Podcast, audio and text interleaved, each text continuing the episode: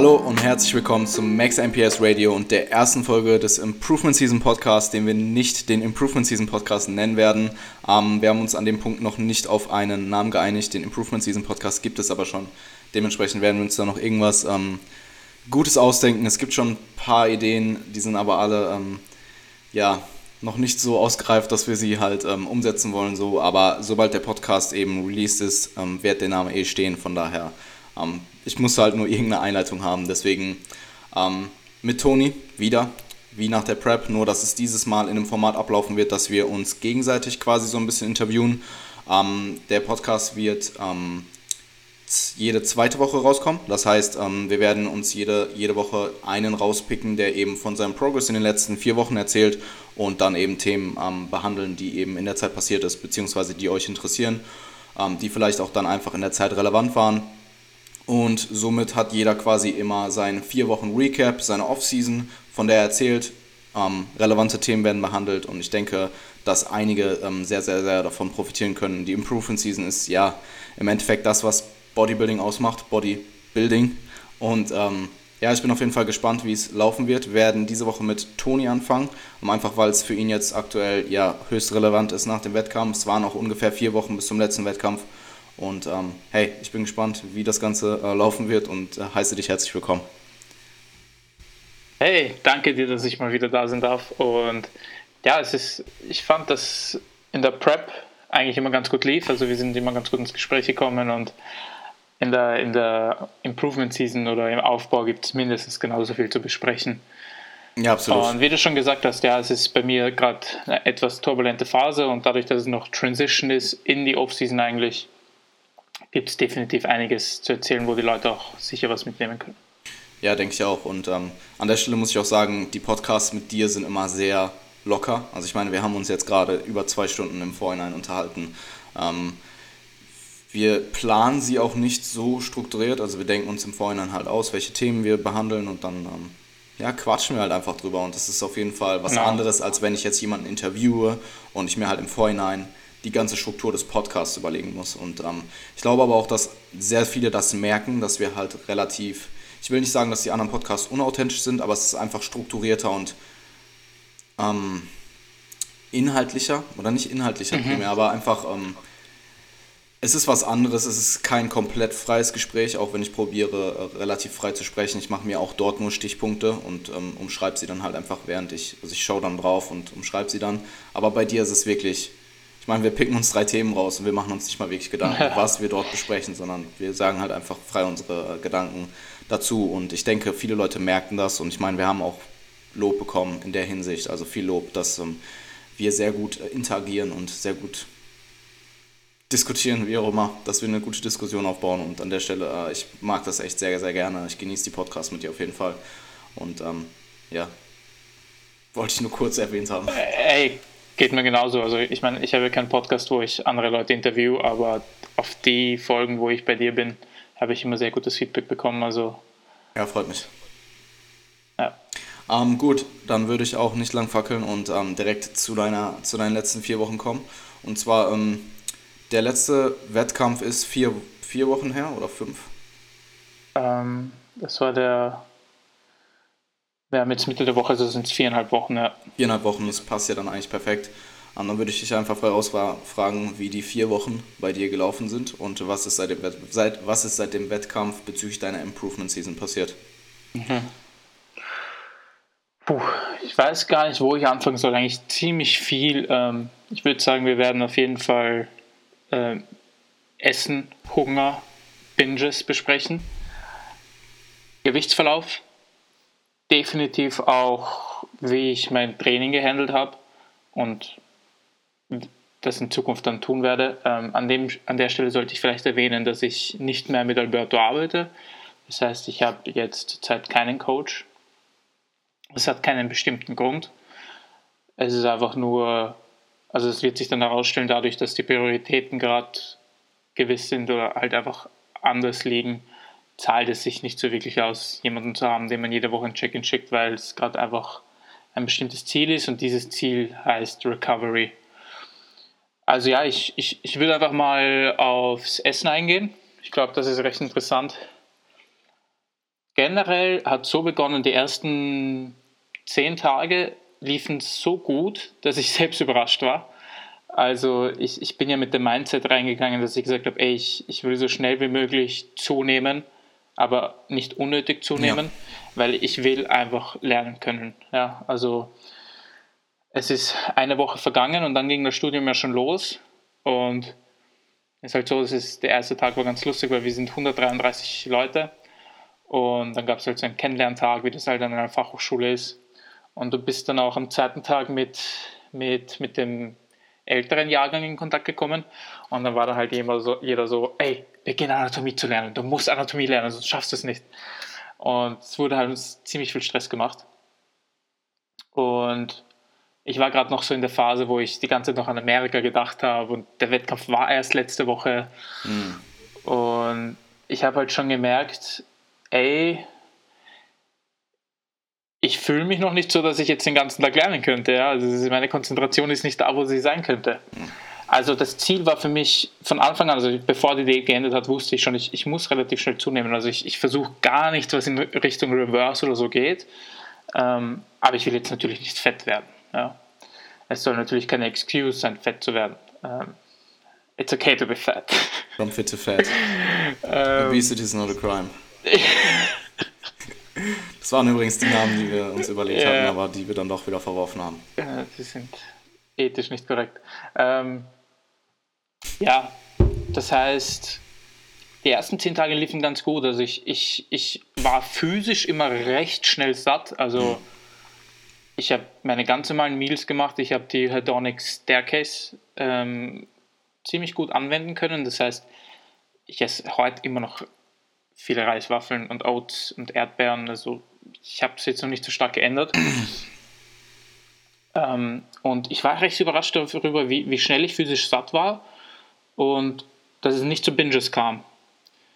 Auch der, der, der erste Tag, das habe ich ja im letzten Podcast schon erwähnt, der erste Tag nach dem letzten Wettkampf also, oder der erste Abend war überhaupt kein krasser Binge. Ja. Ich habe halt hier und da mir was geholt, aber bin dann relativ gesättigt halt einfach schlafen gegangen. Mhm.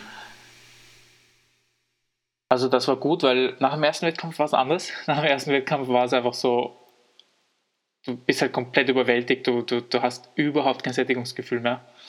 Ähm, aber dadurch, dass ich halt schon darauf eingestellt war, war das und einfach jetzt, ich denke mal, ich bin reifer geworden. Das hat auch viel dazu beigetragen. Und dann war aber der große Fehler eben, dass ich das erste Mal Eat beim Sushi, beim Chinesen war. Und das war dann halt so der erste Binge. Ähm, ja, Im Großen und Ganzen gab es jetzt in diesen viereinhalb Wochen drei Binges. Und ich muss echt sagen, ähm, weil das ist halt etwas, was ich sehr oft mit Kunden bespreche, es ist einfach nichts Schönes. Ja? ja. Bingen ist nicht cool. Ähm, ich meine, ich stehe dazu, es ist passiert. Ein, ein Binge war sogar ziemlich extrem, das war an meinem Geburtstag. Aber da habe ich halt, ich, ich denke mir halt wieder im Nachhinein, ich, ich will so viel wie möglich daraus lernen. Und bei meinem Geburtstag war es halt eben so, ich war, mit, ich war mit meiner Mutter, ich war halt mit meinen Eltern.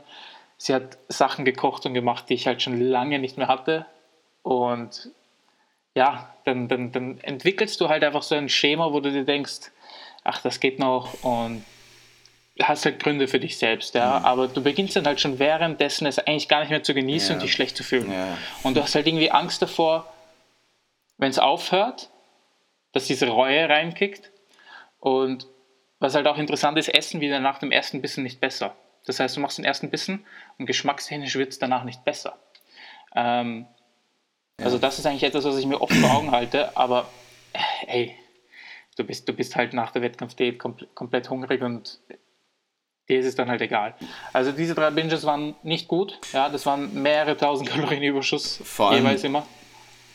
Vor allem der Punkt, bis du dann halt wirklich aufhören komfortabel aufhören kannst, ist halt, es ist nicht so, dass du dann irgendwie 1000 Kalorien, also vor allem dann in dem Zustand, in dem du warst, ist es nicht so, dass du 1000 Kalorien mehr isst und dann mhm. zufrieden bist so.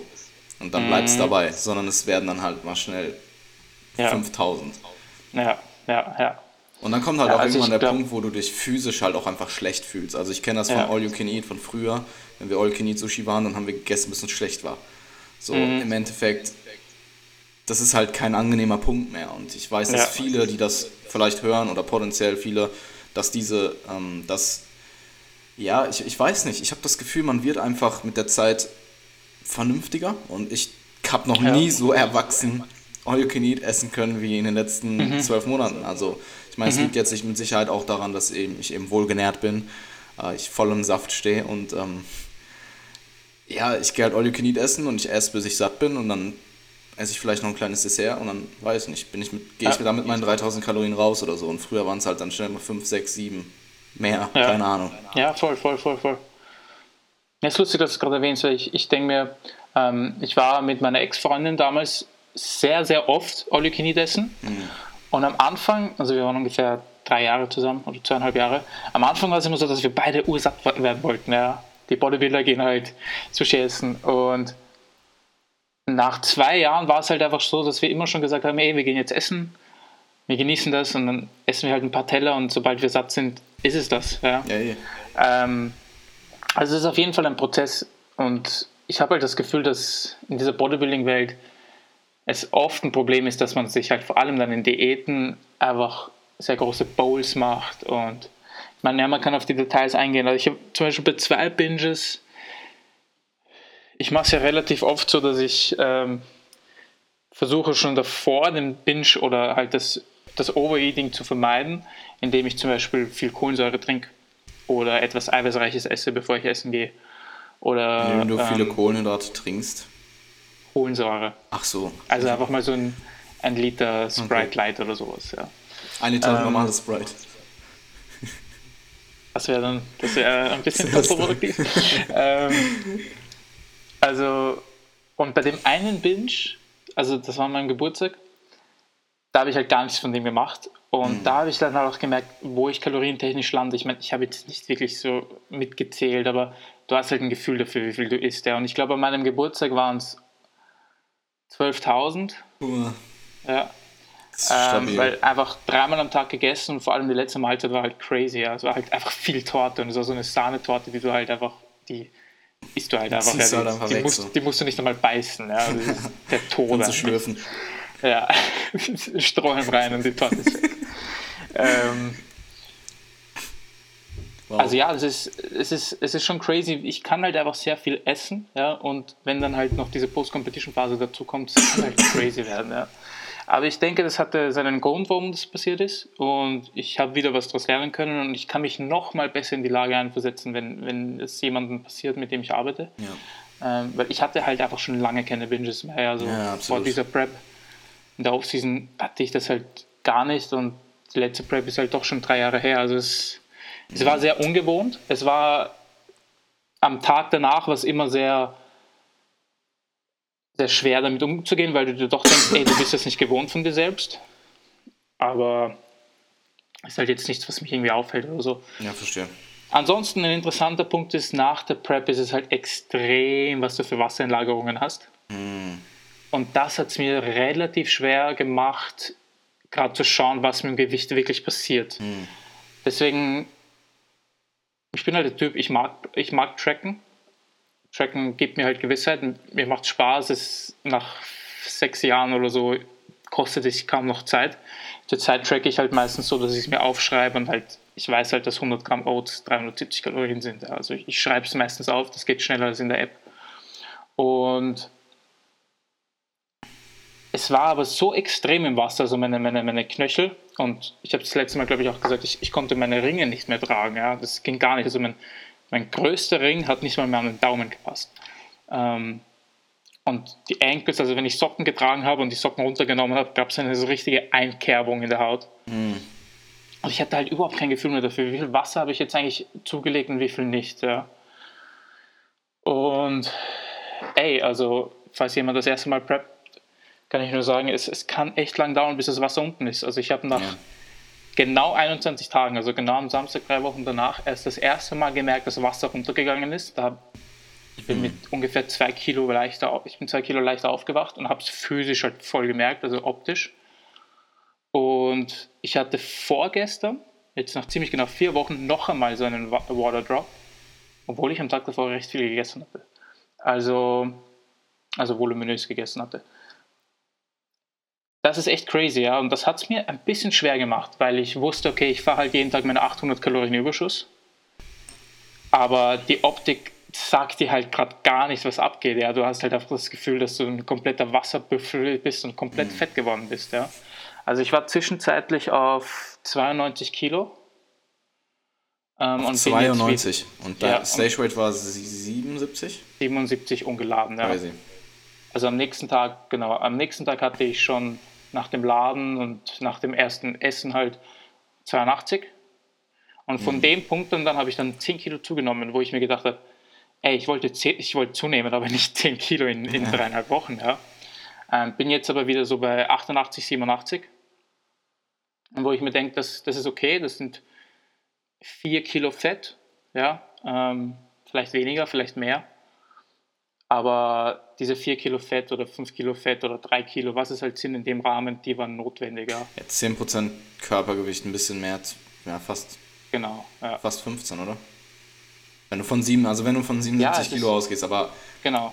Ja. Die Frage ist halt für mich immer, rechnet man, also wenn 3DMJ oder wer auch immer da mit diesen Zahlen herum ähm, experimentiert, geht man da von ungeladenen Gewicht aus oder vom geladenen? Von geladen, weil du bist ja, ja danach auch geladen. Eben. Und eben. geladen macht halt schnell mal ein bis zwei Kilo aus, je nachdem, wie schwer du bist. Und ich habe das halt für mich auch geladen genommen und ich habe ja. gesagt, äh, ey, 90 will ich eigentlich wirklich nicht so schnell erreichen, aber wie gesagt, da bin ich jetzt zum Glück wieder drunter. Und ja, was, wo könnten die Leute noch was mitnehmen? Ich habe aber gehört, erst wenn du 90 Kilo bist, du ein richtiger Mann. Für mich ist es 100, Bro. Okay, ja, für mich. In meinem Kopf sind es die 100. Okay. Aber da brauche ich noch ein paar Jahre. Ja, ich auch. 20 ähm, Kilo. Ansonsten, Food Focus ist auch sicher ein interessantes Thema. Ähm, und ja, es ist gerade wieder ein großes Thema für mich, weil ich habe gerade einen Wettkampfathleten, der jetzt in zwei Wochen bei der INBF startet. Hm. Und ich bin echt, ich bin echt ähm, gespannt darauf, wie das für ihn wird, weil er ein extrem disziplinierter Mensch ist. Und für mich war es halt so, dadurch, dass ich meinen Überschuss hatte, habe ich jetzt recht schnell recovern können. Aber die ersten zwei Wochen waren halt schon, also wie gesagt, auch an den Tagen, wo ich die Binges hatte, ich war teilweise an der FH und habe halt gemerkt, ey, ich, ich, denke immer noch, obwohl die Mahlzeit eine Stunde her ist, die ganze Zeit an Essen, ja. Mhm. Und es muss nicht einmal Schokolade oder so sein, ich, ich will einfach nur Reiswaffeln essen. Oder Oats, ja. ja Egal absolut. was es ist, du willst einfach nur essen. Kartoffeln. Ähm, einfach Kartoffeln plain. Einfach nur Kartoffeln plain, wirklich, wirklich. Und ähm, das, das hat bis zum letzten Wochenende, also drei Wochen, war es ziemlich stark. War es okay. ziemlich stark, wo ich echt gesagt habe, ey, ähm, ich will zwar zunehmen, aber egal wie schnell ich jetzt zunehme oder wie viel ich zunehme, vor allem, es dauert einfach. Ja, es dauert einfach und ich, ich, ich, ich muss halt einfach geduldig sein. Mhm. Und ich bin ziemlich glücklich, anscheinend. Also ich, hab, ich bin auch sehr froh darüber, dass es jetzt in dieser letzten Woche schlagartig besser geworden ist. Also ich merke zum Beispiel, ich hatte schon einige Mahlzeiten, die ich nicht aufgegessen habe.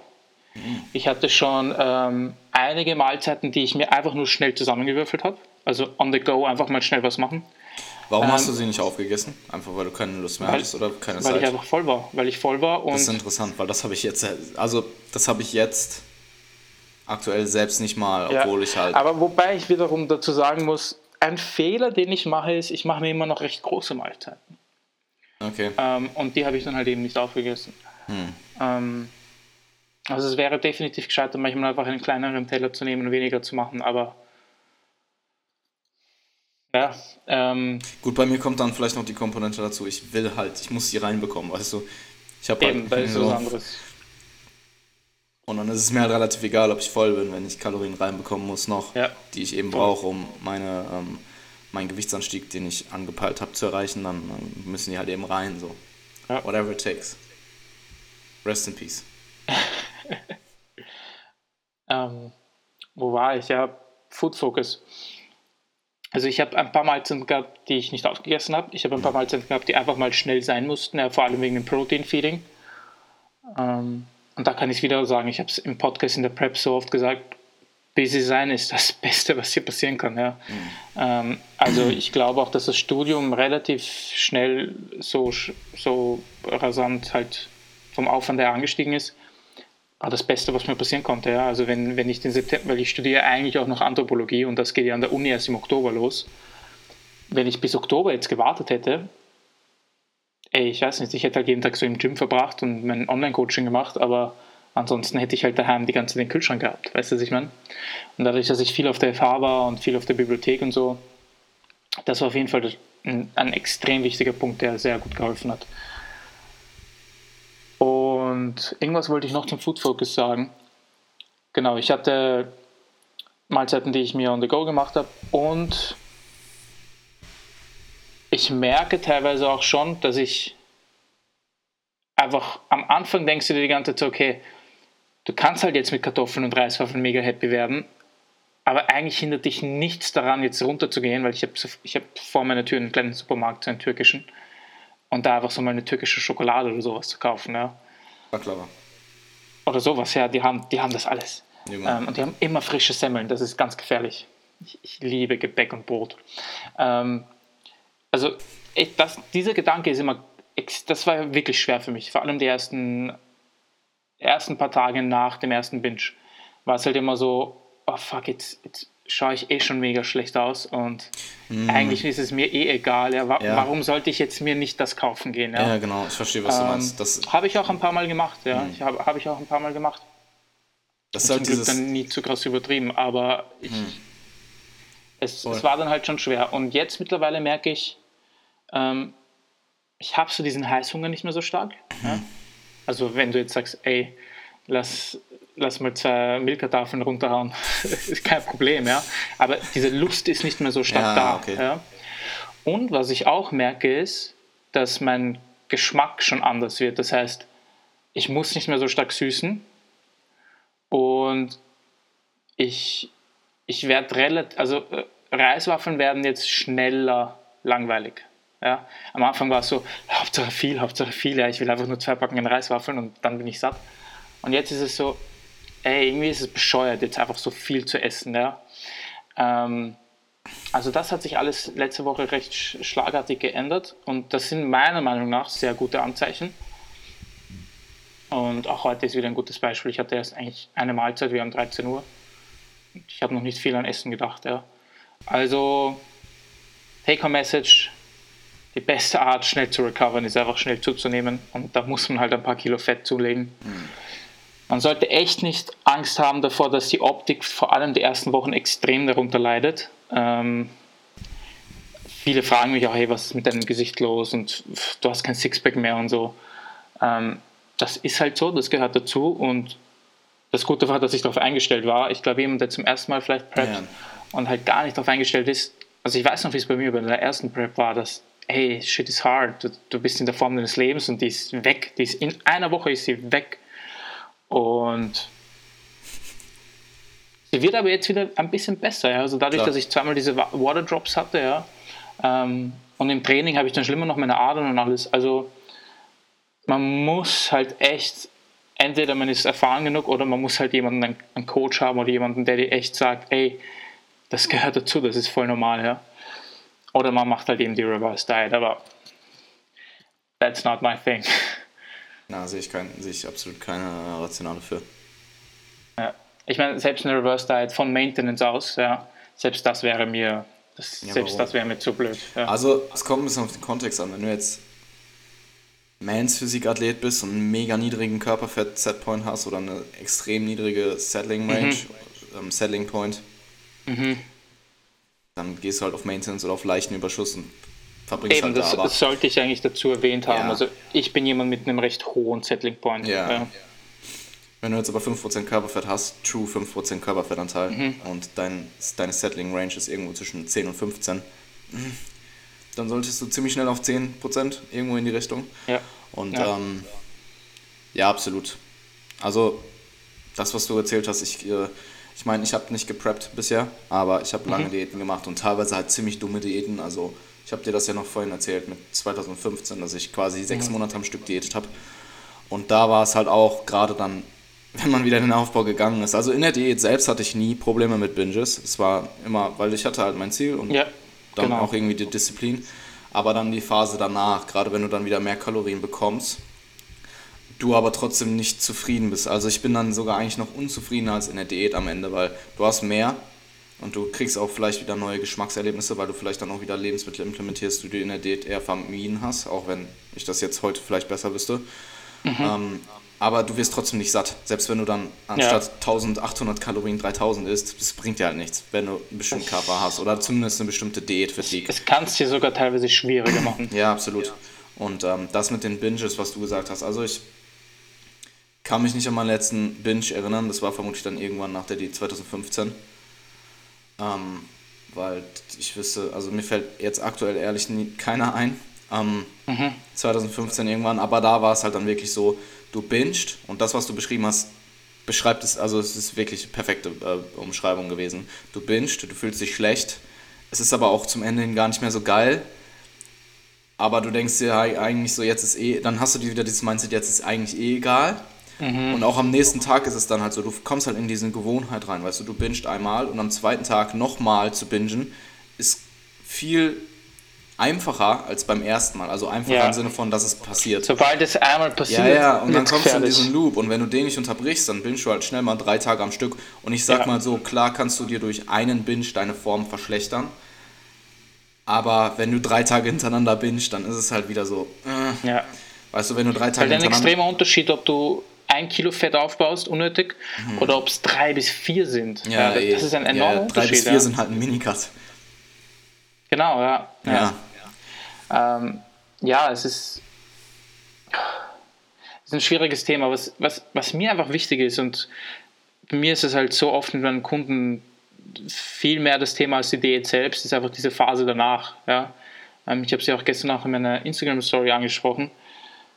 Dein Körper will einfach nicht das Gewicht halten, das du nach einer Diät hast. Ja, also die, die wenigsten Leute machen halt ähm, einfach nur mal einen kurzen Minicut, um das abzubauen, was sie halt über einen Aufbau aufgebaut haben.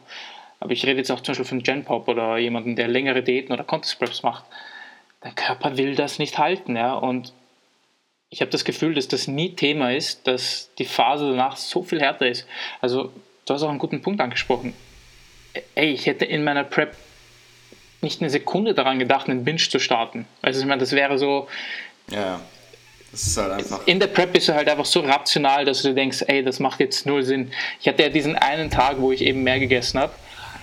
Und das waren halt 1000 Kalorien und das waren dann auch Reiswaffeln und das ist halt passiert, weil ich nicht getrackt habe und dann bin ich drauf gekommen, ey, jetzt habe ich mehr gegessen. Ja.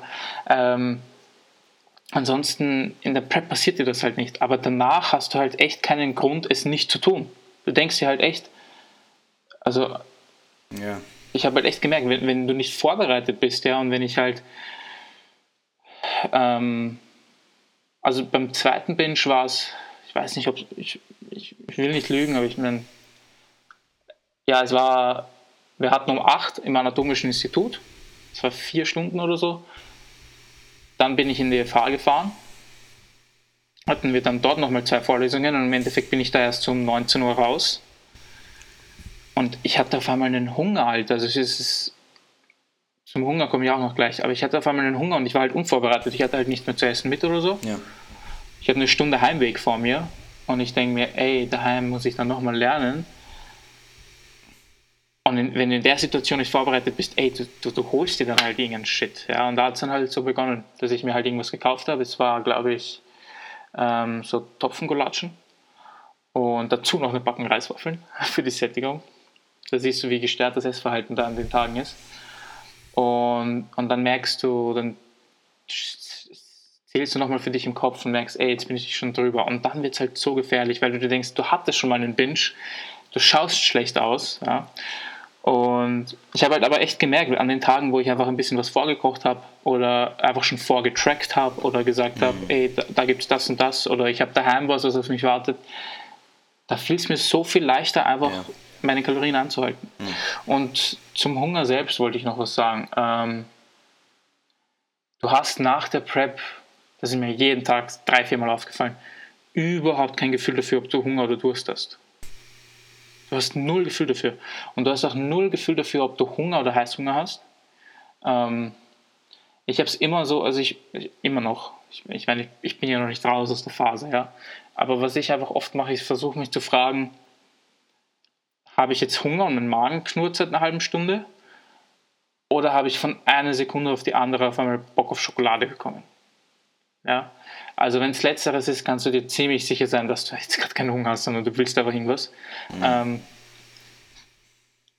Funny Fact, aber eine Sache, die mir auch sehr geholfen hat, ist die Kaugummisucht, die ich in der Prep entwickelt habe. Ich habe immer noch aus Amerika die verschiedensten Kaugummis, vor allem so Zimtkaugummis und so. Ey, ähm, es klingt ein bisschen lächerlich, aber die helfen mir enorm, ja, weil jedes Mal, wenn ich merke, okay, ich habe Hunger, haue ich mir sofort meinen Kaugummi rein. Und du merkst recht schnell überhaupt, wenn es ein scharfer Kaugummi ist. Eigentlich, eigentlich habe ich nur Bock auf was Süßes. Äh, und ich will diesen scharfen Kaugummi gerade nicht im Mund haben. Ich bin, äh, ich bin immer Kaugummi-süchtig, egal in welcher Phase ich bin. Ja, ja, ich eigentlich auch, aber jetzt ist es extrem. Ich esse, ja. ich esse immer noch so 7, 8 Kaugummis am Tag. Also Kaugummi. Ja gut, nee, so viel Kaugummis esse ich am Tag nicht. Aber ja, das ist schon viel. Ja. Das ist schon ähm, viel. Und das hat mir aber wirklich geholfen. Also wirklich immer so die, aktiv die Frage stellen, hey, willst du gerade nur essen? Ja? Und ich meine, ich muss sagen, vielleicht wird jetzt, sich das jetzt jemand denken, ey, ich habe es halt einfacher, weil ich Coach bin und ich kann diese Dinge aus rationaler Sicht halt viel besser beurteilen, weil ich es so oft bei anderen sehe oder höre. Ja, aber in dem Moment macht es mir das trotzdem nicht leichter. Weißt du, was ich meine? Also deine Hormone und dein ja, Gehirn, klar. ey, das, das, dieses Verlangen, das sind Triebe, die du hast. Es ist ja die auch, sind so stark, ja. Es ist ja auch viel schwierig, also das ist, da kommen wir dann wieder auf den Punkt zurück, dass es auch schwieriger ist, sich selbst zu coachen und das mhm. gilt ja dann auch für deine Entscheidung, die du triffst. Also mhm. wenn du jetzt in deinem, du steckst halt in deinem eigenen Körper und du hast diese ganzen Signale, die dein Körper dir gibt und dann die Entscheidung zu treffen, nicht zu essen oder nicht zu bingen, ist viel schwieriger als deinem Klienten, der da gerade sitzt und sich denkt so, meinetwegen jetzt nur als hypothetische ähm, Situation, dein Klient sitzt dort nach der Prep und sagt, Coach, soll ich bingen oder nicht? Ich habe Bock. Dann sagst du dem ja nicht ja. Dann sagst du nein und er hört auf dich und dann macht er es nicht. Oder im besten ja. Fall hört er auf dich so. Ja. Ähm, aber dir das selber zu sagen und es dann auch umzusetzen, ist halt wieder was ganz anderes. Und äh, ja, ich, was du angesprochen hast mit dem Körpergewicht, dass ähm, dein Körper nicht auf diesem niedrigen Gewicht ähm, sein möchte, finde ich super interessant, weil ich habe aktuell so ein bisschen, also dadurch, dass es jetzt auch der ähm, Off-Season, Improvement Season, Obesity Season Podcast wird, ähm, denke ich, ist es auch ganz ähm, interessant. Ich bin jetzt aktuell bei 77 Kilogramm und ich war in meinem ja. Leben noch nie so schwer. Ähm, mhm. Also das letzte Mal, dass ich so schwer war, ähm, ich war vor dem Minicut, ja doch vor dem Minicut war ich auch auf 77, aber insgesamt ist das halt so ein Körpergewicht, wo ich, wo ich merke, dass mein Körper dort halt selten war oder noch nie war und jetzt halt, ich will bis ähm, zum Ende meines, ähm, meines ähm, Aufbauzyklus, also es sind jetzt noch zwei Mesozyklen und jetzt noch knapp zwei Wochen, also noch ähm, dreieinhalb Monate, würde ich halt gerne auf die 80 kommen. Ähm, und ich das wird schwierig für mich. Also nicht schwierig im mhm. Sinne, ich werde es sicherlich schaffen, das ist alles kein Problem. Aber ich sitze ja manchmal abends und ziehe mir meine Pizza rein oder so und habe einfach am Ende keinen Bock mehr. So. Und dann mhm. weiß ich noch so, das klingt halt so blöd und ich meine, ich esse schon einen relativ großen Teil meiner Kalorien eben, ähm, fülle ich eben mit Dingen, die halt nicht unbedingt mikronährstoff- und ballaststoffreich sind. Und ich sitze hier und habe halt einfach keinen Bock mehr so. Und ich saß auch schon hier und hatte keinen Bock mehr, mein Ben Jerry's aufzuessen so. Und das habe ich in meinem, in den vergangenen Jahren halt. Also das letzte Mal, dass ich das wirklich hatte, war, ich glaube, am Anfang meiner Trainingskarriere, wo ich halt 76 Kilo gewogen habe, aber irgendwie 25% KFA hatte oder 30 und einfach auch so 800 Kalorien Überschuss am Tag hatte oder so. Da war das halt auch so. Und da habe ich aber auch äh, kein Flexible Dieting betrieben, sondern, also ich habe sogar getrackt zu der Zeit, aber es war halt ausschließlich unverarbeitete, ballaststoffreiche, mhm. voluminöse Lebensmittel und da war ich halt wirklich, diese 3500 Kalorien oder die ich da konsumiert habe, reinzubekommen, war die Hölle. Das war der Kampf für mich des Grauens. Also ich bin wirklich teilweise nachts aufgewacht und habe gemerkt, also bin eingeschlafen abends, weil ich nicht mehr konnte und bin dann nachts mhm, aufgewacht und dachte mir, so, erzählt, ja. dachte mir so, Junge, ich habe noch 1500 Kalorien offen und dann hab, bin ich nachts aufgestanden. Ohne Scheiß bin ich nachts aufgestanden und habe mir die noch irgendwie reingewürgt. Und zwar dann auch teilweise nicht in vollen Mahlzeiten, sondern halt einfach püriert, irgendwas püriert, weggeext und wieder hingelegt. Und das war ultra krank. Also das habe ich jetzt bei weitem nicht und das macht mir jetzt auch dadurch, dass ich eben Flexible Diet Praxis habe, macht es mir das extrem oder viel leichter, weil ich habe halt meinetwegen ähm, meine drei Mahlzeiten über den Tag, die auch immer größer werden. Also ich habe zum Beispiel in der Zeit, wo ich das nicht hatte, waren meine Mahlzeiten über den Tag in der Regel eher kleiner und weniger mhm. hochkalorisch oder insgesamt einfach mit weniger Kalorien, weniger Lebensmittelvolumen, insgesamt einfach kleinere Mahlzeiten und dann zum Abend hin eine größere Mahlzeit. Und mittlerweile esse ich dann doch auch schon mal öfters mittags mehr Kelloggs und noch ein paar Maiswaffeln mehr dazu und morgens vielleicht noch ein bisschen mehr Obst zu meinem Proteinkaffee, wenn ich Proteinkaffee konsumiere. Ähm, Einfach weil ich keine Lust habe, am Ende des Tages 2000 Kalorien zu konsumieren. So. Ja, ja, ja. Ey, aber es ist ein interessanter Punkt, weil das ist etwas, wovon ich Leuten sehr oft erzähle, weil ich war ja vor der Prep eigentlich so das erste Mal in meinem Leben an diesem Punkt, wo das auch so war. Ja? Also es waren mehrere Monate, die ich recht intuitiv gegessen habe, also einfach nur im Kopf ungefähr wusste, okay, ich habe ich hab jetzt mehr als 3000 Kalorien gegessen und mein Protein gehittet und das war das Ziel habe halt eben stetig zugenommen und habe aber halt einfach teilweise dann Mahlzeiten gehabt, wo ich mir gedacht habe, ey, muss ich das jetzt wirklich noch aufessen? Wieso, wieso kann ich nicht weiter essen? Ich war das komplett, ich war das aber nicht gewohnt. Aber das ist etwas, wovon ich Leuten sehr oft erzähle. Ja, das ist, es wird irgendwann zu diesem Punkt kommen, ja, wenn, wenn du es zulässt, dass es zu diesem Punkt kommt. Ja, und, und wenn du die ganze Zeit nur am Daten bist mm. und dich nicht oder sagen wir es so, du musst, wenn du halt eher das Problem hast, dass du einen höheren Settling Point hast, du musst es zulassen, dass du mal dich in einer Range irgendwo einfindest und mehrere Monate in diesem Gewichtszyklus bleibst. Und wenn es deiner Meinung nach zu schwer ist, dann musst du halt eine Phase eingehen, wo du halt vielleicht sogar nur maintainst oder extrem langsam zunimmst. Aber du bleibst mal in dieser Phase. Ja? Und ich glaube, das ist mhm. etwas, was vor allem für Frauen wichtig ist. Ja, und sobald du dann ready bist, dann kannst du mal wieder cutten. Und von mir aus auch aggressiv, ja.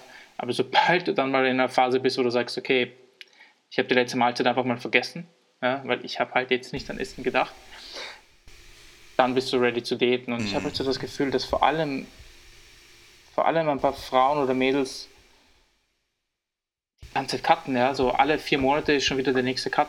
Es ist unglaublich. Wobei ich wiederum sagen muss, ich verstehe es, ja, Frauen sind kleinere Menschen und Normen sind halt Normen. Das heißt, für dich ist ein Cheeseburger ein Cheeseburger. Für mich ist ein Cheeseburger auch ein Cheeseburger. Ja. Du musst also, das, hm. das, es ist oft, glaube ich, schon wirklich nicht leicht für Frauen, aber in erster Linie ist es einfach suboptimale Planung, ja, und die ganze Zeit nur cutten wollen und sich in dieser Range nur auf und ab zu bewegen. Und im schlimmsten Fall vielleicht sogar immer dicker zu werden über die Jahre. Also ich, ich habe es schon gesehen, ähm, dass Leute im, Jahr, im Endeffekt Jahr für Jahr einfach nur dicker werden. Ja? Auch Leute, die jetzt nicht Muskelaufbau machen, weil wenn du trainierst, ist es ja natürlich auch Muskelgehen, aber du diätest, nimmst danach sogar mehr zu, als du davor gewogen hast, diätest nochmal und das geht dann so weiter und so weiter und so weiter. Also ich ähm, ich, würd, ich, ich stimme dir grundsätzlich auf jeden Fall zu. Ähm, ich muss an der Stelle sagen, mir, also meine persönliche anekdotische Erfahrung ist, dass mir nicht nur Zeit hilft, also Zeit im Kalorienüberschuss zu verbringen, sondern eben auch die Höhe des Kalorienüberschusses. Also ich mhm. fahre halt, ähm, das Ding ist, ich habe, das ist so witzig, weil die, die ähm, Aufbauphasen, die ich in den Jahren davor gefahren habe, waren vom Kalorienüberschuss äh, ähm, auch meist ähnlich aggressiv aber ich wollte es eigentlich nicht. Das heißt, ich wollte eigentlich diese 0,5 bis 1% pro Monat zunehmen. Es wurden aber eh immer mehr. Weil äh, hm. es war dann einfach ähm, Gewohnheit oder man hat dann doch mehr gegessen. Und ähm, im Endeffekt, seit ich es zulasse, ich sag mal, also jetzt für mich, aktuell fahre ich zwischen 1,5 bis 2% ähm, im Monat mhm. an Körpergewicht. Ähm, das ist viel. Aber ich fahre mit Klienten in der Regel zwischen 1 bis 2 Prozent, je nachdem, wie ähm, mhm. cool derjenige auch ist, ähm, eben Körperfettanteil zuzulegen. Wie viel, wie viel Kilo sind das in deinem Fall? Äh, in meinem Fall bei 1,5 Prozent ähm, etwas über 1, 1,1 und bei ja. 2 Prozent dann eher 1,4, also 1, zwischen 1,1 bis 1,5 Kilogramm ungefähr pro mhm. Monat. Und ähm, dazu muss ich aber auch sagen, dass, wie gesagt, ich meine, wir haben darüber gesprochen, ich habe in diesem Jahr den besten Progress meines Lebens mhm. gemacht, was Gains angeht. So. Mhm. Und ähm, es ist interessant, weil ich, äh, was du gesagt hast, jeden vierten Monat Karten. Ich Minikarte jede vier bis sechs Monate. Und ähm, das ja, ist halt jetzt ein anderes Szenario. Ja, ja. es ist halt ein sehr. Ähm, In welcher Lage startest du deine Minikarte? Weißt du, ja, und, und, das Ding ist, ich, ähm, ich muss auch sagen, der letzte Minicut, dadurch, dass ich sie mittlerweile auch nicht mehr ganz so aggressiv mache, war ultra einfach. Also ich habe fünf, fünf Wochen lang einfach straight 1% Körpergewicht verloren und das war das einfachste der Welt. Also ich habe es halt eigentlich gar nicht gemerkt. Und am Ende des Minicuts war ich auch immer noch nicht. Also klar hat man sich dann mal gefreut, mal wieder ein bisschen mehr zu essen. Aber es war in keinster Weise irgendwie, dass ich Probleme hatte. Also ich hatte es davor immer nach Diäten, dass die Phasen danach halt immer eher schwierig waren. Und dieses Mal war es extrem mhm. leicht. Und ich meine, ich bin jetzt, der Minicut ist zweieinhalb Monate her und ich bin jetzt halt an dem Punkt und war es auch schon vor Wochen, dass ich halt einfach nicht Schwierigkeiten habe zu essen, aber dass es durchaus so ist, dass ich halt äh, esse und danach mir denke, zum Glück ist es jetzt vorbei. So, ich saß auch, ich weiß noch, ich war mit meiner Freundin vor ähm, am Wochenende Pizza essen. Wir waren bei äh, Losteria und die haben ja diese Riesenpizzen. Und ich habe halt da. Ist es das gleiche Losteria wie in Wien? Das habe ich mich da auch ja, schon gefragt. Ja, ich, ich denke schon. Also es ist okay. ja eine Kette, denke die ich. haben echt Riesenpizzen. Ja, ja, ich habe halt eine eigene Pizza gehabt und dann noch so ein Viertel oder so von meiner Freundin gegessen. Und dann sind wir halt zu ihr gefahren und sie hatte halt Oppo dieses Oppo Salted Caramel Eis. Und ich hatte halt noch Kalorien offen und ich habe dann dieses Oppo Salted Caramel Eis gegessen. Kennen es nicht. Oppo ist so Low Calorie Eis. Ich glaube, es hat 300, knapp 400 okay. Kalorien oder so. Okay. Und habe mir da halt noch äh, Caramel Crunch M&M's reingehauen. Junge, das war einfach, das war echt nicht geil zu essen zum Schluss. Also ich musste es mir halt irgendwie reinziehen so. Und ähm, ich meine, in dem Moment denke ich mir halt so, hey, ich habe mein Kalorienziel und das will ich auch erreichen. Ähm, und das tue ich dann auch, aber es ist schon eine interessante Situation, gerade wenn du es nicht gewohnt bist. Aber ich muss auch dazu sagen, das ist mir definitiv lieber als andersrum. Weil so ist es halt so, ich sitze halt dann vielleicht 10, 15, mhm. 20 Minuten extra dran und ziehe es mir halt irgendwie rein so und es ist halt vielleicht nicht mehr so geil. Egal jetzt, was ich esse. Aber ähm, das ist immer noch besser, als du isst und du bist fertig und du willst mehr. Mhm. Also, ähm, es ist echt eine interessante Situation. An dem Punkt denke ich mir irgendwie Und, auch. Was ich, lass mich noch ganz kurz, ähm, was, ah. ich, was mir einfällt, ist, ähm, was ähm, Mike Israel mir auch gesagt hat, ist, dass er halt ähm, anekdotisch, was er halt so beobachtet hat in seiner Praxis, ähm, dass er denkt, dass es weniger mit deinem, oder dass es natürlich auch mit deinem Körperfett-Point, äh, mit deinem Körperfett-Settling-Point zusammenhängt und auch mit deinem Körperfett, den du eben hast, aber auch in insgesamtem Körpergewicht. Also mhm. je, mehr du wirst, und ich glaube auch nicht mal, dass es, also ich weiß, dass es nicht um, mit Muskulatur per se zusammenhängt, weil ein Kilogramm Muskulatur verbrennt nicht so viel mehr Kalorien, wie der ein oder andere denkt. Mhm. Ähm, aber das ist insgesamt einfach, ich weiß nicht genau, was der physiologische Grund dahinter ist, aber ich habe das Gefühl, je schwerer ich werde, und das muss nicht mal unbedingt heißen, je schwerer ich werde, je fetter ich werde, sondern einfach, je schwerer ich insgesamt werde, desto weniger Probleme habe ich, mit Essen, was mhm. Menge angeht. Also desto satter werde ich, desto, ja, ich weiß. Mhm. Es ist, Pam, ich habe da noch nie drüber nachgedacht, aber es ist eigentlich interessant, wie, wie, wie, was für eine Rolle Muskulatur das spielt, weil ich denke mir halt, Muskulatur ist halt jetzt für den Körper nichts, was, was viel Energie bereitstellen könnte. Das heißt, ein Kilo Muskulatur abwerfen das ist halt nicht zu vergleichen mit einem ja. Kilo Fett. Mhm. Klar. Außerdem schüttet Muskulatur nicht die Hormone aus, die Fett ausschüttet, also Leptin zum Beispiel.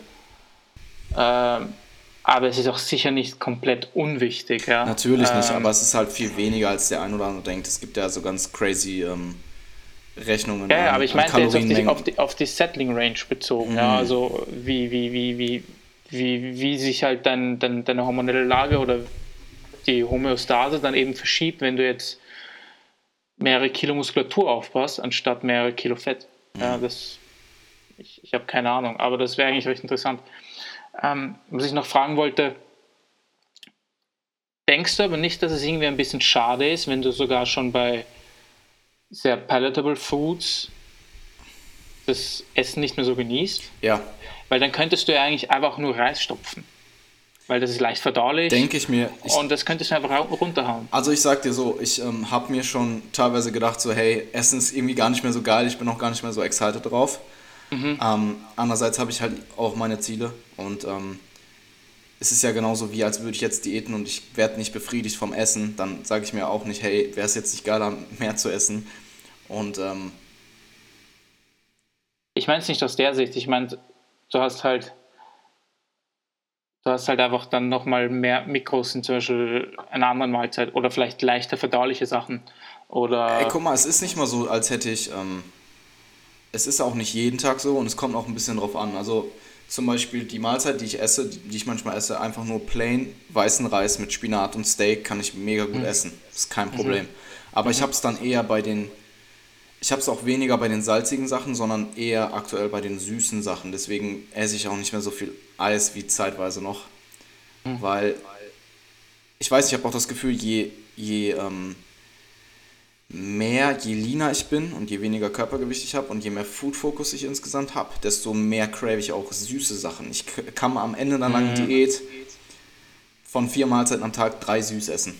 Mhm. Mhm. mhm. Und das ist jetzt. Ja, das halt, habe ich in meiner Prep auch gemerkt, ja. Ja, also, und auch das mit dem Süßstoff, was wir angesprochen haben, dieses extreme Süßen. Ich habe so extrem gesüßt teilweise in meinem Leben, das war, ging auf keine Kuhhaut mehr. Und das ist halt jetzt auch weniger. Ähm, ich habe halt keinen Bock mehr Kuhhaut drauf. mehr, sagt man das in Deutschland so? Ja, das sagt man so, aber ich glaube. Habe ich noch nie gehört. Ja, ja. Okay. Das sagen ja. hier wahrscheinlich auch relativ wenige. Ich habe keine Ahnung, warum ich es gesagt habe. Ja, ich verstehe, was du meinst, ja. Ähm, ich glaube, was dir sicher auch helfen würde, ist vor allem in dieser letzten Mahlzeit extrem viele Geschmäcker kombinieren. Ähm, und vielleicht sogar so süß-salzig abwechseln. Ähm, ja. Nein, guck mal, ich, es, ist, es ist absolut noch akzeptabel. Und ja, es ist auch, auch in keinster Weise. Es ist sicher nicht so schlimm. Es ist auch, nee, nee, es ist nicht so schlimm. Aber es ist halt im Verhältnis zu dem, was noch vor einem Jahr war, ja. auf jeden Fall anders. Also,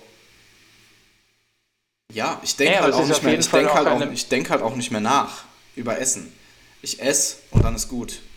Und ich freue mich auch im Vorhinein nicht. Ich denke mir nicht, also klar, wenn man weiß, man geht abends essen oder so, man freut sich schon drauf, aber das ist dann auch viel mehr wieder der, der Socializing-Aspekt. So, und der soziokulturelle Aspekt der ganzen Sache, ja. Ja, und. Ähm, ja. Ich also muss aber auch, da, ich muss aber auch dazu als, sagen. Als, ja. ja, sag. Ich muss aber auch dazu sagen, dass ich, ähm, ich bin jetzt aktuell bei 3200 Kalorien und meine Aufbauphasen davor, also selbst am Anfang des Jahres, waren immer zwischen 2700 bis 3000.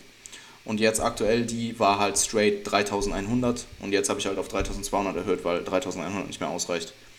Ähm, und das hängt primär eben damit zusammen, dass ich schwerer bin. Also ich also klar auch, dass ich mehr Muskulatur habe und die halt dann auch einen bestimmten kleines, also einen bestimmten Grad dazu beiträgt. Ähm, aber der ist wie gesagt viel, viel äh, geringer als der ein oder andere denkt. Und ich denke, das primäre Ding, dadurch, dass ich eben auch weiß, dass meine, äh, meine Non-Exercise Activity Thermogenesis in Form von Schritten und alltäglichen Aktivitäten nicht höher ist als noch vor einem halben Jahr, kann es halt nur mit Körpergewicht ähm, zusammenhängen, was ich eben mit mir rumtrage. Weil mein Trainingsvolumen ist auch nicht im Durchschnitt nicht höher als vor einem halben Jahr noch. Oder nicht mhm. höchstens durch. Also schon, dadurch, dass ich insgesamt mehr absolute Loads bewege, aber äh, das reine Satzvolumen ist nicht, nicht deutlich anders als noch vor einem halben ja. Jahr. Lustig, dass du Need angesprochen hast, weil ich, ich, ich bin gerade auf zwei Ideen gekommen und die erste wäre so ähm, die Frage, wie, was, hast du, was hast du für ein Gefühl, wie sich dein Need wie sich dein Need verhält, wenn du so im Überschuss bist, beziehungsweise auch schon so satisfied bist und am oberen Ende deiner Settling Range, weil Danny Lennon spricht ja sehr oft darüber, aber es, es gibt einfach Leute, die beginnen dann mega viel Need zu haben ja, und sind extrem aktiv, gestikulieren sehr viel, ähm, machen mehr Schritte und alles. Und dann gibt es wiederum Leute, die beginnen einfach mehr zu sitzen und werden fauler. Uh, nee, Was glaubst du, wie es bei dir wäre, wenn, wenn du nicht darauf achten würdest, wie viele Steps du machst in den Spaziergang und so weiter? Das Ding ist, ich ähm, track zwar meine Steps und ich ähm, halte sie auch im Auge, aber dann eher so auf Wochenbasis. Ich schaue dann halt mal nach einer Woche rein, hey, wie viel war es jetzt im Average? Ähm, mhm.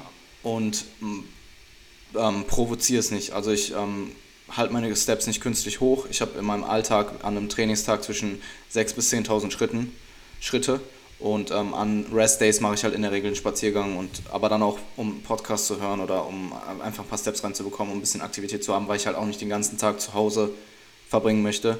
Es kommt dann aber auch ein bisschen darauf an, was ich sonst noch mache. Also freitags und montags sind meine Rest-Days. Montags arbeite ich komplett den ganzen Tag durch.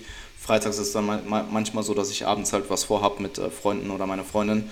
Und da ist es dann halt so, wenn ich weiß, ich mache viel abends, dann muss ich nicht unbedingt einen Spaziergang tagsüber machen. Und ich probiere einfach auf meine 6.000 bis 10.000 Steps zu kommen. Und in der Range befinde ich mich und äh, ja, da hat sich in den letzten, ähm, bis auf den Minicut, bis auf den Minicut, der ja fünf Wochen lang war, hat sich da dieses Jahr absolut nichts getan. Mhm. Und im Minicut war ich auf 12.000, glaube ich. Aber dann muss ich es halt einfach künstlich ein bisschen hochhalten. Also dann, aber auch nicht mal wirklich durch Spaziergänge. Also an einem Trainingstag, wenn ich sage, ich mache jetzt 6 bis 10 an einem Trainingstag, habe ich im Minicut einfach nur darauf geachtet, vielleicht mal eine Haltestelle mehr zu laufen und im Training mehr rumzulaufen. Und wenn ich zu Hause bin, vielleicht ein bisschen mehr, ähm, mal ein, zwei, drei Wege extra zu gehen und dann komme ich trotzdem auf meine 12.000. Also die mhm. muss ich dann auch nicht künstlich durch Spaziergänge hochhalten, außer an, an Rest-Days, weil da je nachdem, gerade montags als Online-Coach, du bist halt ja, zu Hause. Ja. ja. Ja, abseits von den Schritten ist es halt auch eine schwierige Frage, weil mein Vater zum Beispiel ist äh, Metzger, wie sagt man bei euch? Fleischhauer? Metzger. Fle Metzger? Fleischhauer. Okay. Ähm, Fleischhauer gibt es auch. ähm, gibt ja noch ein drittes Wort. Ja, Junge, ich pack's nicht, wie du das so selbstverständlich sagst. Wie heißt es bei euch? Metzger. Und es heißt halt Metzger und so Fleischhauer. Das ist lustig, wie das teilweise ja, schon verschiedene Sprachen sind, ja. ja ähm, Soße. Ja, egal. Der macht, der macht nicht so ultra viele Schritte, ja. Mhm. Also er macht sicher einige und überdurchschnittlich viele, aber sein Need kommt vor allem einfach durch das, was er im Stehen macht, ja, und das ist halt nichts, was du tracken kannst. Aber er steht halt sehr, sehr viel und macht halt sehr viel mit seinen Händen und allem, ja. Ähm, und wenn er dann mal Schritte macht, trägt er meistens sehr viel, ja. Das heißt, Need ist halt oft schwer zu beurteilen, ja. Es gibt ja auch immer dieses Beispiel von, von der typischen Hausfrau, die sehr, sehr viel Zeit in der Küche verbringt und kocht und Geschirr macht und Wäsche macht und so, die macht ja auch nicht sehr viele Schritte, ja, mhm. aber die hat ultra viel Need, ja. Ähm, aber es ist, es ist schwer zu beurteilen, ja. Und die zweite Sache war, fällt mir glaube ich nicht mehr ein. Achso ja, generell ähm, würde ich das echt als eine Message stehen lassen, die die Leute auf jeden Fall motivieren sollte. Ja. Und es motiviert mich auch gerade sehr, weil ich weiß, ich, ich bin in ein paar Wochen, spätestens in drei, vier Monaten, auch an diesem Punkt, wo ich echt sage, ey, ähm, Essen ist cool, aber ich meine, ja, ich, ich, liebe Essen, ja, aber äh, es muss jetzt nicht sein. Ja. Es, ist, ja. es hat halt jetzt mehr Zweck. Ja. Ich, und viele Leute kennen das einfach nicht. Viele Leute voll. kennen Ich sehe das auch so oft auf Instagram an. Also wenn ich Stories gucke, bei anderen Leuten, dass ähm, Essen halt, also Essen hat irgendwo einen, ähm, einen, ähm, kulturellen Aspekt und ich finde, den sollte man auch beibehalten und einen sozialen Aspekt, wenn du mit deinen Freunden oder deiner Freundin wie auch immer essen gehst.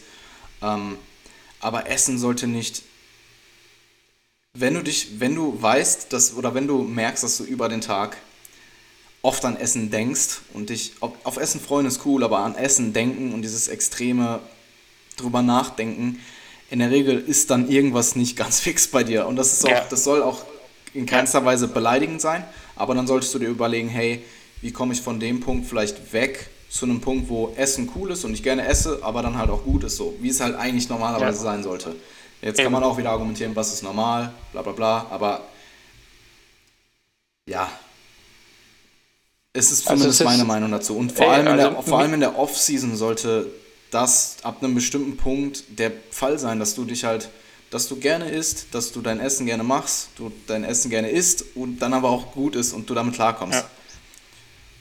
Also bevor das noch normal war, dass Leute in der Fitnessszene halt die ganze Zeit shredded sein wollen, ey, früher hat man, früher war es normal, dass du stopfen musstest. Ja. Ja? Und früher war es halt, ich meine, ist vielleicht auch ein, ein Thema, ob du enhanced bist, ja, aber das Nummer 1 Kriterium für Knockouts im Bodybuilding ist, ob deine Verdauung mitspielt oder nicht. Weil sobald du mal 6000 Kalorien essen musst, weißt du, was ich meine? Da, sind, da hättest du lieber ein paar Darmbakterien mehr, die dir helfen. Und das Ding ist halt, jetzt wo ich Zero Shredded sein will, also ich, ich habe halt extrem oft mit Kunden das, das Ding, dass sie sagen, ey nein, das, das, ich kann mir das nicht vorstellen, dass ich irgendwann mal nicht hungrig bin. Hm. Habe ich schon so oft gehört. Ja, das habe ich auch, das hätte ich dir von mir auch gesagt. Ja, ich, ich hätte es früher auch gesagt. Also bis zu, bis zu der Phase nach meiner ersten Prep hat, hatte ich das nie, dass ich mal nicht hungrig bin. Ja? Weil ich halt eben früher ein bisschen schwerer war und ich kannte das halt nicht. Ja? Mhm. Ähm, also ja, es ist, es ist etwas, was zu, zu was man kommen kann. Aber man muss halt auch sagen, jeder braucht unterschiedlich lang. Ja? Es ist, man, man kann das auch nie perfekt planen, weil wenn dann mal eine Verletzung einspielt oder eine Diät doch nicht so gut läuft oder du halt immer ein paar Binges hast nach einer Diät, was, was passieren kann, dann geht es halt nicht nach ein oder zwei Minicuts. Ja. Aber es wird zu dem Punkt kommen. Es wird zu dem Punkt kommen, wo du dir denkst, okay, ich, ich fühle mich recht wohl in meinem Körper. Ähm, das wäre eigentlich auch ein Punkt, den ich gerne noch ansprechen würde, ganz schnell. Und dann können wir mit dem Training abschließen. Was sagst du dazu? Ähm, dieses Mal, also es, es, wir haben es vorher besprochen, ich frage mich echt, ob es okay ist, dass es mir gerade so egal ist, wie ich optisch aussehe. Mhm. Weil ich irgendwie auch, ich habe irgendwie Angst davor, dass ich dann in drei Monaten auf einmal aufwache und mir denke, oh fuck, ich muss jetzt wenig cutten und ich schaue eigentlich schlimm aus, was habe ich gemacht? Ja? Ähm, weil derweil ist es so, ey, ich, ich, ich weiß, dass ich gut aussehen kann, wenn ich will. Ja, ich, ich weiß, wie Fettlos funktioniert. Und es ist mir gerade einfach ziemlich egal, wie ich aussehe. Ich will einfach nur Progress machen und Training macht extrem Spaß. Ähm, und das ist halt auch wieder etwas, was sich, glaube ich, viele Leute nicht vorstellen können. Also ich sage nicht, dass ich komplett zufrieden bin mit meinem Körper und ich mache jetzt nur noch Maintenance Volume und will keine Muskeln mehr aufbauen. Verstehe mich nicht falsch. Ich, ich, mein Long-Term-Goal ist irgendwann mal so an die 90 Kilo Lean zu kommen. Aber uh. es ist. Bist du dann ein Mann? Wenn ich, wenn ich mit ein bisschen Fett an 100 erreiche, bin ich dann ein Mann. Äh, und einfach ganz viel Mageninhalt. Und was ich sagen will, ist, es ist auch ein Punkt, zu dem man kommen wird. Also ich weiß nicht genau, wie lange du jetzt trainierst. Bei mir sind es halt jetzt circa 10 Jahre. Und ich weiß noch, was ich für Issues hatte am Anfang. Ey. Also es war. du, du, du, fühlst dich halt ständig nur schlecht ja, und willst niemals ein Shirt ausziehen und ja. all diese Dinge. Ja. Und mittlerweile ist es so, es ist halt nicht mehr das, was dich definiert. Ja? Hm. Sollte und dich auch nicht definieren. Eben, aber das ist halt auch etwas, wo ich ganz ehrlich sage, dass das hat lange gedauert, bis das gekommen ist. Ja? Und ja, ich denke halt, dass es einfach unfassbar wichtig ist, sich in seiner Improvement Season oder Off-Season, wie auch immer du es jetzt nennen magst, sich einfach auf Progress im Gym zu konzentrieren. Mm. Klar sollte man darauf achten, dass Variablen stimmen wie Gewichtszunahme und Fotos am besten auch. Also es sind so die zwei wichtigsten ähm, Tools, die ich benutze, vielleicht noch Umfänge. Ähm, aber Progress im Gym wird halt zum Performance-Athlet, weil wenn du keinen Progress ja. im Gym machst, ist es ziemlich wischiwaschi, ob du Muskeln aufbaust oder nicht. Ähm, Mechanical Tension Overload, das, das, ist, das ist es einfach.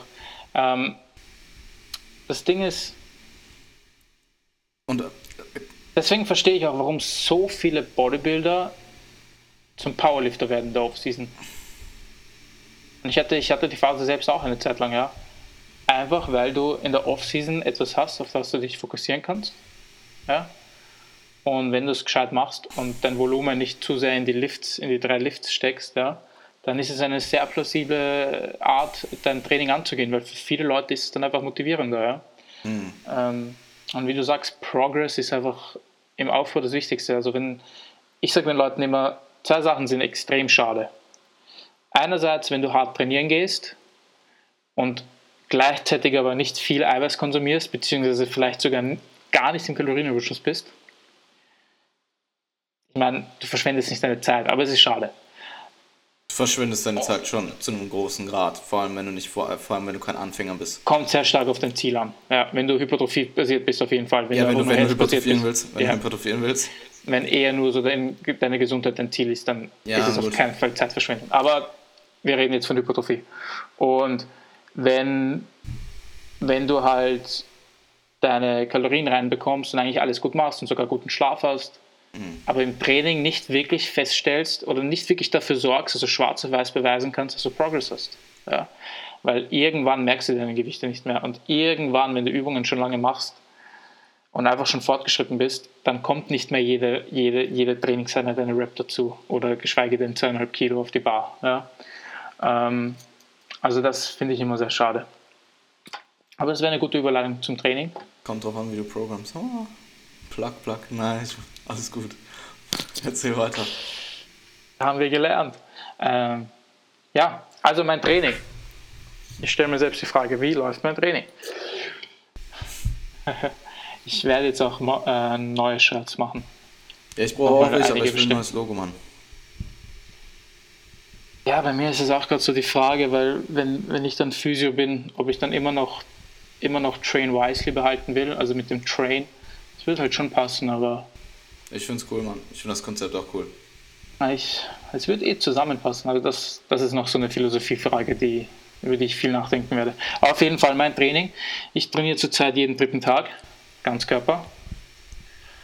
Ähm, ich habe auf die harte Tür lernen müssen, dass zu viel Volumen nicht gut ist in dieser Phase. Also ich habe äh, in den ersten paar Tagen nach der Prep natürlich ähm, gemacht, was mir Spaß gemacht hat. Ich habe nicht versucht, neue Übungen zu machen, aber ich habe einfach trainiert wie, wie früher. Ähm, hast, du da so einen Kopf, hast du dann so einen Kopf einfach, was du gemacht hast? So einen Satz, Ersatzanzahl pro Muskel pro Woche ungefähr, grob? Ich habe in der ersten Woche einfach extrem viel Schulter und Arme gemacht. Okay. Ähm, weil das sind halt die Muskelgruppen, die mir am meisten Spaß machen und ich wusste gleichzeitig, okay, das ist jetzt nichts, mit dem ich mich aus dem Leben schieße, weil wenn ich jetzt 20 Sätze Bankdrücken mache, ähm, aber ich habe einfach meinen normalen Trainingsplan weitergemacht, die Frequenz ein bisschen erhöht und die Auslastung erhöht und ziemlich wahrscheinlich auch das Volumen. Ähm, und habe dann nach einer Woche gemerkt, okay, das, ich kann das nicht langfristig so durchziehen, zumindest nicht in dieser Phase jetzt.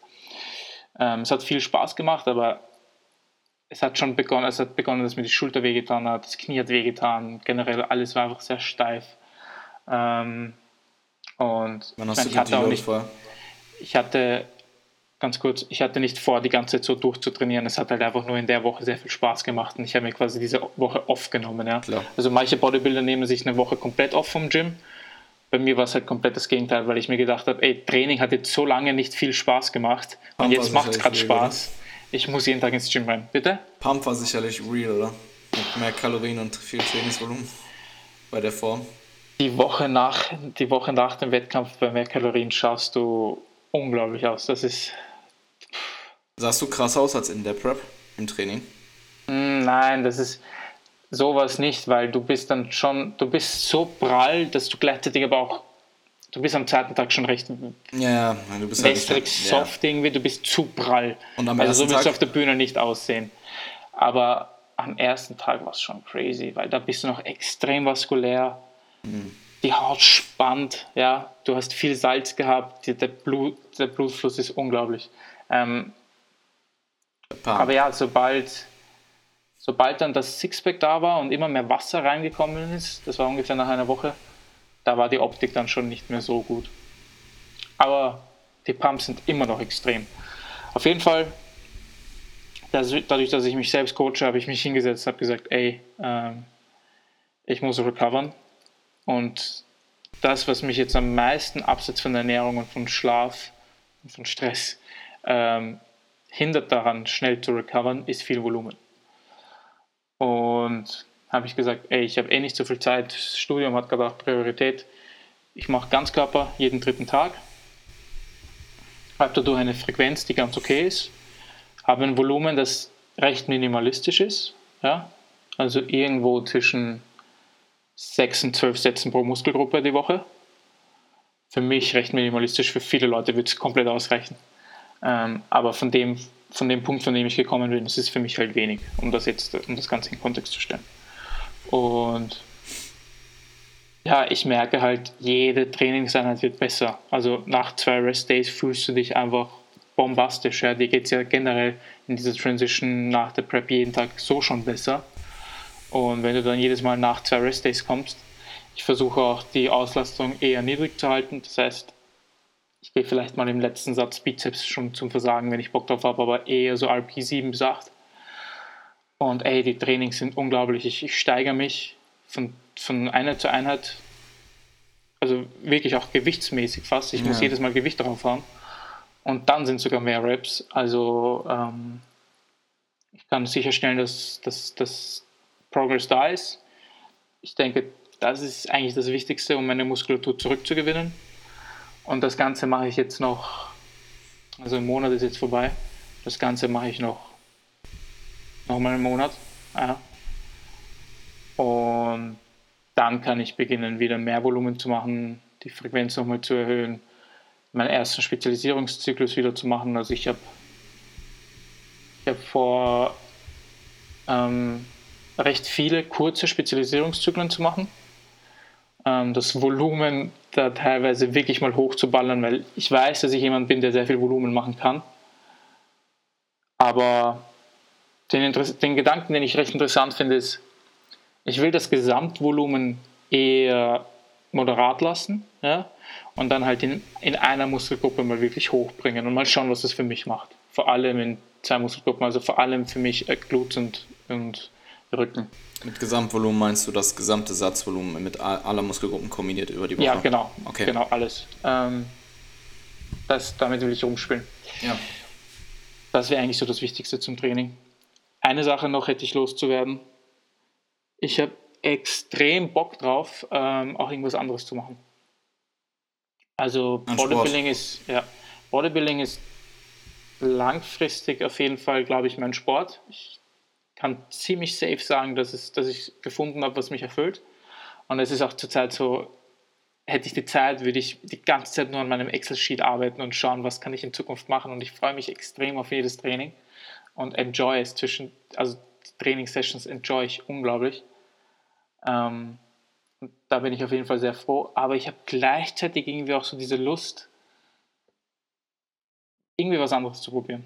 Ich habe noch nicht wirklich das perfekte Mittel gefunden.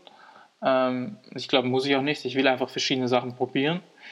Was ich auf jeden Fall machen mag, ist ähm, in mein Training ein bisschen mehr High-Intensity-Stuff einzubauen. Überhaupt, weil ich im Gym die Möglichkeiten dazu habe. Also sowas wie Loaded Carries und ähm, also ganz generell viele Carries oder, oder das ich will es jetzt nicht Körpergewichtssachen nennen, ja, aber irgendwas, wo ich meiner Hüfte aktive Mobility machen kann. Ähm, weil der Hüfte geht es eigentlich immer besser und ich will sie eigentlich nicht operieren lassen, aber sie ist halt anatomisch echt nicht so optimal gebaut. Ähm, und ja, dann, wenn das, das erste Jahr vom Studium vorbei ist und ich deutlich mehr Zeit habe, werde ich halt schauen, wie viel, wie viel Volumen an Sport kann ich wöchentlich verkraften und was kann ich dann in einer zweiten Sportart vielleicht einmal die Woche oder so probieren. Und ich Aber rein aus Spaßgründen? Äh, ich habe einfach Bock drauf, ja. Aber nicht nur daraus, ich denke mir auch, dass ich aus Coaching-Sicht und auch aus Physiotherapie-Sicht ähm, sicher was lernen kann. Mhm. Also ich habe, ich meine, ich wäre sogar offen dafür, in ein, in ein CrossFit-Studio zu gehen, mir einen Coach zu nehmen und von dem einfach ein paar Sachen zu lernen. Oder keine Ahnung, Sprinten oder so. Ich war früher eigentlich gar nicht so schlecht in, in kurzen Strecken laufen. Ähm, irgendwas, wo ich einfach noch dazulernen kann und wo ich mich. Was mir beim Bodybuilding fehlt, ist, ich bin halt schon ein Typ, der sehr, sehr gern mal in diese hohen Pulsraten reingeht. Also ich mache das auch, ja, ich, ich, ich mache das zum Beispiel sehr gern mit Supersets so am Schluss eines Trainings. Ähm, einfach mal so Schulter, Bizeps, Trizeps kombinieren und das einfach mal durchrotieren. Ja. Ähm, mir macht das sehr viel Spaß und ich, ich weiß aber halt immer so, ich, ich bin halt immer so dieser Optimum-Guy und ich weiß, dass wenn ich das jetzt langfristig in mein Training implementieren würde, würde ich vielleicht einiges auf der Strecke lassen. Deswegen würde ich es vielleicht gleich in eine, in eine andere Sportart reinpacken. Ähm, aber wie gesagt, ich halte euch da am Laufenden ob ich da was gefunden habe. Zurzeit sollte ich das nicht tun, weil ich eben recovern muss. Und ja, es wird sicher noch ein paar Wochen dauern, dass, dass ich sage, ey, ich, ich fühle mich wieder normal. Aber mittlerweile ist es schon recht normal. Also ich fühle mich recht gut. Hm. Ja, ich denke, bei dir macht es halt sicherlich Sinn. Ähm, und auch im Hintergrund darauf, dass du halt extrem viel lernen musst und dass deine Prioritäten halt aktuell auch wirklich auf ja. dem Studium liegen. Ähm, ja. Ja. Es ist, ich meine, ich, ich finde es blöd, wenn man sagt, ey, ich habe die Zeit nicht zum Trainieren.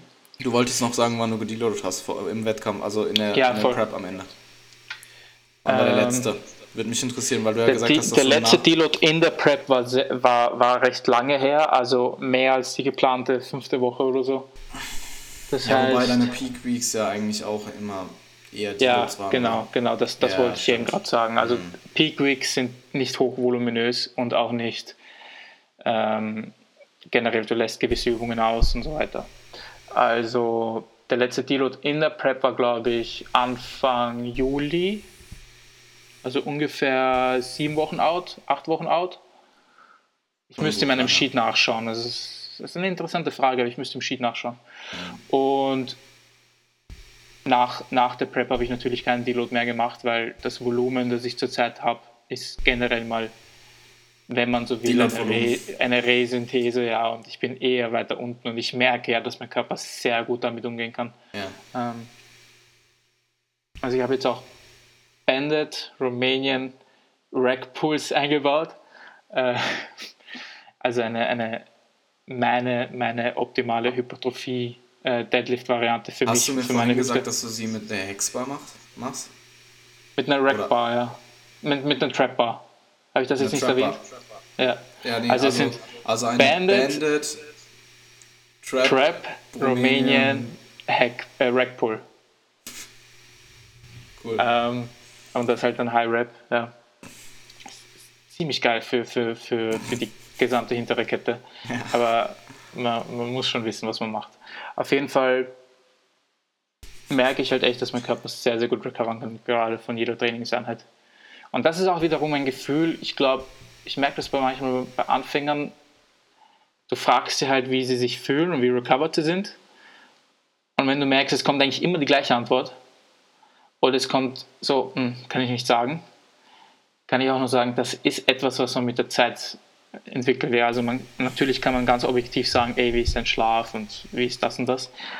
Aber du entwickelst vor allem in einer Prep auch und mit der Zeit, wenn du mehrere Jahre trainierst, einfach so eine Sensibilität für deinen Körper. Also wie, wie, wie fühlst du dich am nächsten Tag nach einer Trainingseinheit? Ja, das ist etwas, natürlich ist es immer noch extrem subjektiv, ja. Ähm, aber es ist schon etwas, was man lernt. Und auch etwas, auf was man hören sollte. Also Leute, die, die das komplett neglecten, hm, Aber selbst manchmal. subjektive Marker zu tracken kann extrem, können extrem qualitative Daten sein. Total. Also ja. ich track aktuell, ich habe neue Datentracker und ich track aktuell neben ähm, Macros, Genauigkeit und ähm, Hungergefühl auch mein Wohlbefinden, meine Energielevel, mein Schlaf, meine, Ja. mein Stress und ich glaube noch zwei andere Variablen, die mir gerade nicht einfallen. Ähm, Ich habe das auch alles in meiner Tracking-Datei für Kunden. Ich habe dann noch, ähm, wie war die Compliance an, an, an, das, an die Diät, falls, ja, falls das ist, genau, das ist. Genauigkeit, meine ich. Genau. Ja. Genauigkeit 1 Genau, bis 5. ja. Stress habe ich aber nicht drin. Stress eigentlich zu bewerten. Auf welcher Skala würdest du das bewerten? 1 bis 5. 10? Ich glaube, meine, 1 bis meine, 5? ja, ja, meine, ähm, meine, meine Definitionen sind 1, ich bin, hatte einen Wutanfall, 3 ist moderat und 5 ist, glaube ich, irgendwie Jedi Einen oder so. Wutanfall? Ja. Wutausbrüche, Wenn wie auch immer. wenn es in der Prep ist, musst du dann halt so eine Spalte machen. Wie viele Wutanfälle hattest du? ähm, nein, das 27. passiert nicht. Keine Sorge, es passiert nicht. Ähm, ja, Wie viele Schlägereien hattest du heute? Obesity is not a crime war das Highlight meines Tages. Ähm, das wäre es zum Training. Also, Take-Home-Messages, manchmal weniger machen ist mehr. Und Fertig. Gaining Weight ist cool. Ja, ja, it's okay to be fat. Vielleicht mache ich den Anfang, vielleicht nehme ich den Anfang als Snippet oder so. Meinst du den, den ersten Anfang, Ja, also ja, bevor wir diesen Anfang. Podcast aufgenommen haben? Ja, ja, bevor, also wir, kurze, ähm, wir haben, ich habe schon mal probiert, den Podcast anzufangen und dann habe ich halt gesagt, die Namen, die wir uns überlegt haben und ja, konnte da nicht mehr aufhören zu lachen und dann haben wir uns halt entschieden, den. Podcast nochmal neu anzufangen, weil wir uns dachten, dass ihr sicherlich nicht zwei Minuten mich lachen hören wollt. Das war. Ja. okay. Ähm, Ähm, Hättest ja, cool. du noch was hinzuzufügen oder willst du das nee, alles nochmal zusammenfassen? Ich glaube, ich glaube, das war alles, ich glaube, das war alles ziemlich cool, ähm, was du gesagt hast. Also gerade die Phase nach dem Wettkampf mit der Recovery Diet, dass eben Zeit braucht zu recovern und es aber eben auch wichtig ist zu recovern. Ähm, hm. Das, was wir bezüglich des Gewichtsanstiegs und der Körperfett-Settling-Range besprochen haben und Hungergefühl, Appetitgefühl, ähm, wie man das Verhältnis zum Essen, ich glaube, da können einige viel von profitieren, ähm, warum weniger Volumen oder eine Phase mit weniger Volumen durchaus Sinn machen kann nach einer Prep. Und ja, ich meine, gerade in deiner Situation, wo du eben recovern musst, plus deine Priorität aktuell das Studium ist und du einfach extrem viel Zeit in dein, ähm, in dein Lernen investieren musst, ähm, ja, das wären so die Take-Home-Points, die ich mir jetzt, die mir gerade spontan mhm. einfallen. Ähm, und ich habe auf jeden Fall, wenn wir den nächsten Podcast aufnehmen, in den nächsten zwei Wochen, ich werde dann alles vom Minicut bis jetzt zusammenfassen, weil ähm, es da auch durchaus ein paar interessante Sachen zu ähm, besprechen gibt, ähm, auf die wir dann auch eingehen werden. Also ich denke, Schlaf wird ein großes mhm. Thema sein. Ähm, dann, was man aus Phasen lernen kann, wo alle Variablen vielleicht nicht so on point sind und dementsprechend der Progress vielleicht weniger ist, als wenn deine Variablen wirklich on point sind. Mhm. Und ähm, was ich gelernt habe in den letzten paar Wochen ist, dass eine Phase mit aktivem Rest oder einfach mal gar keinem Training und auch einfach mal einem Arbeitsdeload zu machen und einfach mal Urlaub zu machen, extrem wichtig ist. Und ähm, mhm. ja, aber wie gesagt, mhm. dazu mehr in der nächsten Folge von Obesity is not a crime. Perfekt. Okay, hat mich gefreut. Danke, dass ich da sein durfte. Kein Problem, immer wieder gerne. Und genau eine Frage, die mich noch interessieren würde an, an die an, an Zuhörer generell. Ist es eher YouTube, Soundcloud oder iTunes, wo, wo die Leute. Ich glaube, die Klicks sind ziemlich gleich. Ich glaube, YouTube hat am wenigsten. Okay. Ähm, weil ja, Podcast ist halt Audioformat. Aber Soundcloud ja. hat, glaube ich, in der Regel immer so um die 500. Ich glaube, iTunes ist ziemlich gleich. Okay. Und YouTube, ich glaube, immer um die 200 oder so. Je nach Folge. Okay, ich hätte erwartet, dass es auf YouTube am meisten ist, aber okay, gut zu wissen. Ja, gerne Feedback geben und übrigens auch gerne Anregungen an ähm, den Improvement Season Podcast, wie auch immer wir ihn jetzt nennen mögen. Ähm, an Ideen, Anregungen sind immer gerne gesehen. Ähm, wir haben schon einige bekommen und gucken genau, auch, dass wir die ja. umsetzen. Und ähm, ja, hey. Definitiv. Dann, ich wünsche dir einen schönen Tag und wir hören uns. Ebenso, danke dir. Mach's gut, ciao. Bis dann.